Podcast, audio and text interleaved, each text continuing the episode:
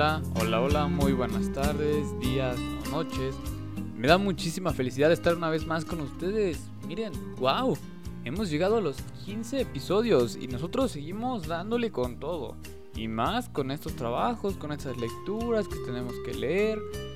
Y pues aunque sean un poco cansadas, pues ni modo, es lo que tenemos que hacer. Porque pues así es la materia y pues tarde o temprano de algo nos va a servir todo esto que estamos haciendo, ¿no?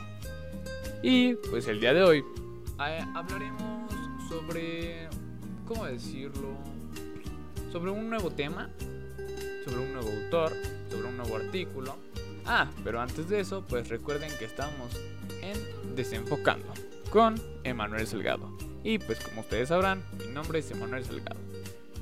Y regresando al tema, el día de hoy leeremos eh, el libro, el artículo que publicó el maestro Mario Castillo Hilario de la Universidad Nacional Agraria La Molina en Perú. Este artículo lleva como título Semiótica en el estudio de la comunicación. Más que nada de qué habla este artículo acerca de la semiótica. Pero antes de eso voy a hablarles acerca de su semblanza de Mario Castillo, que la verdad estuvo un poquito complicada de encontrar, pero una vez encontrada, pues ya, se logró, ¿no? Bueno, como ya les mencioné, su nombre es Mario Buenaventura Castillo Hilario, él es originario de Perú, él trabaja como maestro docente en la Universidad Nacional Agraria La Molina y también estuvo trabajando como docente en la Universidad César Vallejo de Perú. Algunas aportaciones que ha hecho es esta que estamos hablando, la semiótica en el estudio de la comunicación, para el artículo en la revista científica. También ha publicado otros dos más, que es la fundamentación ética y política de Loving y el caso Obrocher en los diarios El Comercio, Gestión y La República. Este mencionado es el más reciente que hizo. Aparte de eso, ha hecho proyectos de investigación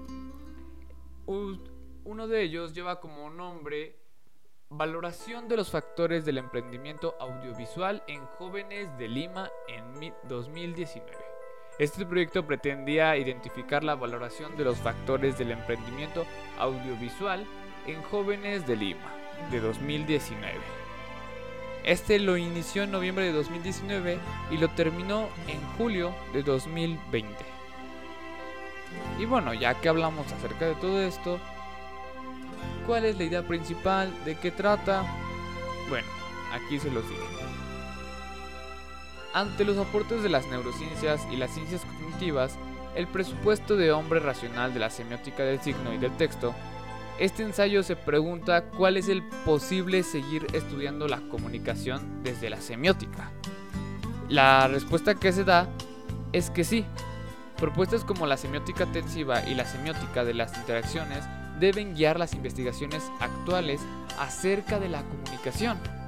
Pero, ¿es posible seguir estudiando la comunicación desde la semiótica? Pues sin duda, solo plantearse esa pregunta es ya un atrevimiento mayúsculo. Sin embargo, la consideró pertinente debido a que en las últimas décadas los aportes de la ciencia, sobre todo de las neurociencias y las ciencias cognitivas, nos obligan a repensar la comunicación. Para responder la pregunta inicial, Mario Castillo reseña las premisas de las cuales se parten en dos y hasta el final nos da una pequeña conclusión acerca de este artículo. En la primera premisa habla acerca de el ser humano es más irracional que racional Daniel Kahneman, que ganó el Premio Nobel de Economía, sostiene que la mente humana tiene dos sistemas, la 1 y el 2. El 1 es automático y el 2 es racional, y normalmente las personas nos comportamos siguiendo las órdenes del sistema automático. El sistema 1 opera de manera rápida y automática, con poco o ningún esfuerzo y sin cesación del control voluntario. El sistema número 2 centra la atención en las actividades mentales esforzadas que lo demandan, incluidos los cálculos complejos. Las operaciones del sistema 2 están a menudo asociadas a la experiencia subjetiva de actuar, elegir y concentrar. Los seres humanos no solo normalmente funcionamos de manera automática, sino que además somos perezosos para usar la razón. Y tiene toda la razón. Las actividades físicas y mentales las tratamos de hacer con el mínimo esfuerzo posible. La ley del menor esfuerzo está en la esencia misma de la naturaleza humana. La clasificación en seres racionales e irracionales, la distinción entre hombres y animales, tiene sustento más en la vanidad humana que en la realidad. Nos hemos diferenciado del resto de especies creyendo que somos enteramente racionales, pero generalmente nuestro sistema automático no gobierna.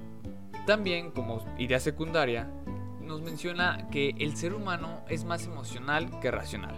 Esta premisa tiene relación con la anterior que mencionamos, ya que la emoción puede definirse como una reacción vital de nuestro organismo ante un estímulo. Esta reacción vital evolutivamente ha sido fundamental para la supervivencia humana. De ahí el adjetivo vital. Función básica de la orientación vital caracterizada por el esfuerzo-tensión de la célula organismo-persona en valorar y elaborar la posibilidad de la satisfacción de una necesidad individual, surgida a raíz de un estímulo dentro del espacio estructural filogenético y bajo ciertas circunstancias exteriores, con el fin de producir actos de supervivencia. Entonces podemos decir que el pensamiento, la inteligencia, así como las emociones, pues son funciones cerebrales, todos los fenómenos que siempre hemos pensado que correspondían al alma, las emociones, la moralidad, el razonamiento, la percepción, la experiencia, todos, todos consisten en actividades fisiológicas en los tejidos cerebrales. El cerebro humano es como una casa de tres pisos. El primero está conformado por el cerebro reptiliano, el segundo por el cerebro límbico y el tercero por el neocórtex. Las emociones se originan en el cerebro, en la zona denominada hipocampo, y no pasa por los lóbulos cerebrales, que es donde se procesa la información conscientemente. Por lo tanto, las emociones escapan a la conciencia y la voluntad humana. Sé que estoy diciendo muchas cosas psicológicas, muchas del cerebro, pero todo tiene su explicación. Tranquilos y tranquilas. Continuamos. Bueno, las emociones han tenido una importancia para la supervivencia de la especie humana el asco nos permitió evitar las sustancias nocivas, el miedo nos permitió escapar del peligro, inclusive el hecho de expresarlas y reconocerlas ha tenido también su razón en la supervivencia.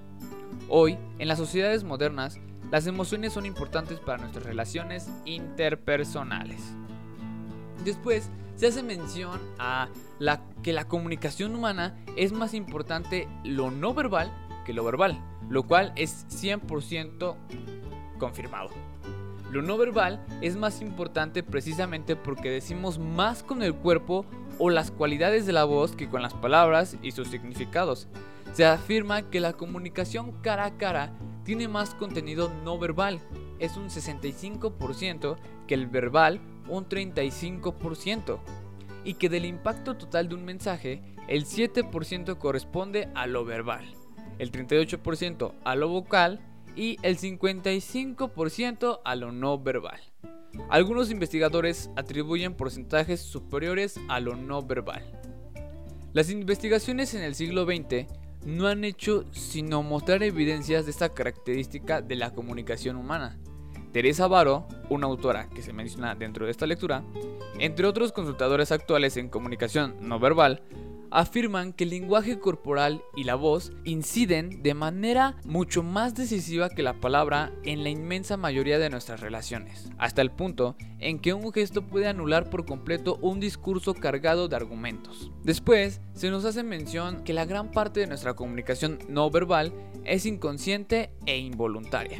La comunicación no verbal es el proceso en el que el emisor envía consciente e inconscientemente un conjunto de señales a un destinatario que recibe conscientemente e inconscientemente. El cuerpo no puede comunicar, transmite interrumpidamente informaciones aun cuando su emisor está callado o inmóvil, sin decir nada ni hacer nada. La absoluta mudez de una persona puede ser muy elocuente para quien lo observa. Los seres humanos no solo emitimos palabras durante la comunicación, sino también señales o estímulos que los demás sienten o interpretan. De la misma manera, el destinatario recibe señales o estímulos sin ser, a veces consciente de ello. Ya para terminar con la primera premisa, también se menciona que en la comunicación no verbal se presenta una sincronización inconsciente entre el gesto y las palabras entre el destinador y el destinatario. La sincronización gestual verbal se refiere a una sincronización entre lo que se dice con palabras y con el cuerpo. Decimos con palabras lo mismo que decimos con el cuerpo, salvo que mintamos o hagamos algo diferente. De ahí que se afirma que las señales no verbales durante la comunicación en relación con las palabras pueden cumplir las funciones de repetición, acentuación, complementariedad, sustitución, regulación y contradicción. Sin embargo, ahí no han quedado las investigaciones. Las expresiones faciales de las emociones son consecuencia de las emociones que se están experimentando, pero también son causas de las mismas.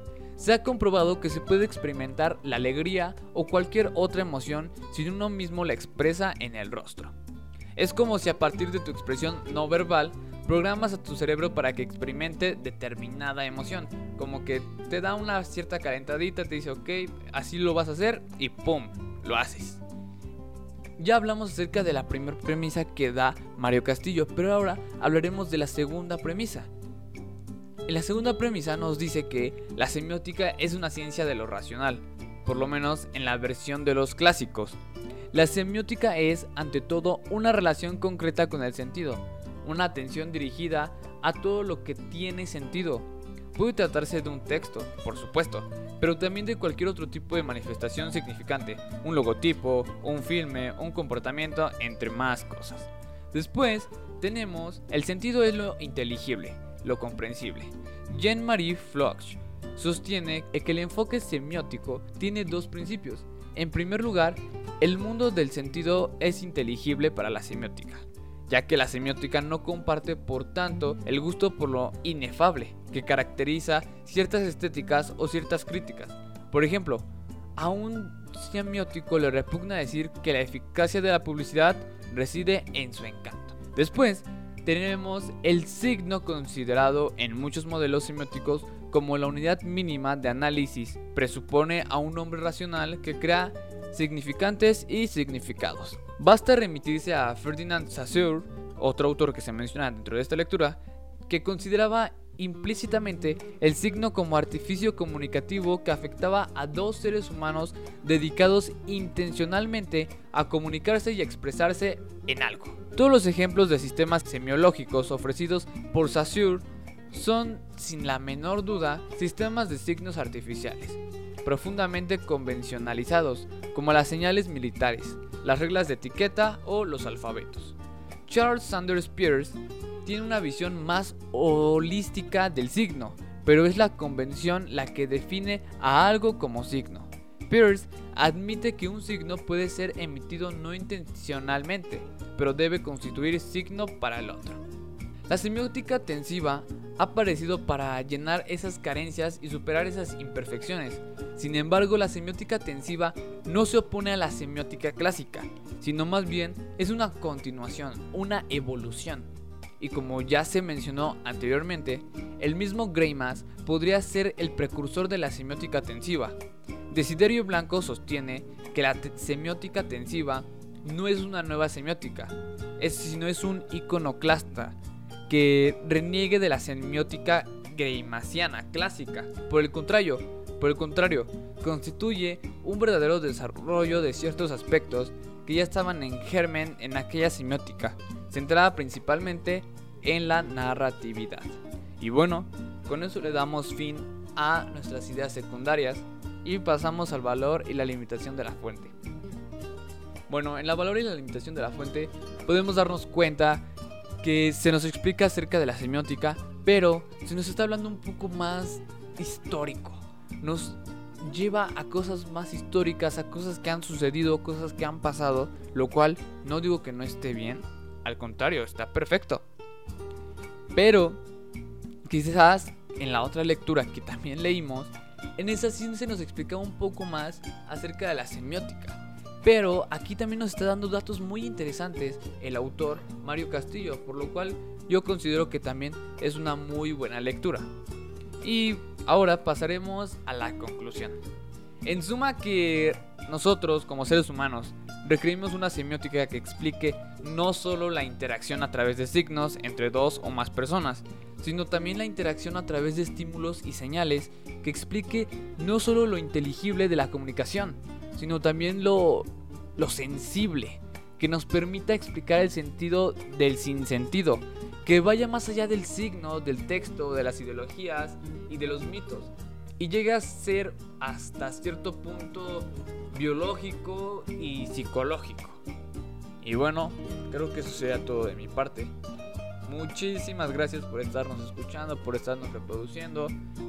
Cada vez vamos creciendo, cada vez vamos haciendo nuevas cosas, leyendo nuevas lecturas, explicando. Y miren, tanto que ya llegamos a los 15 episodios.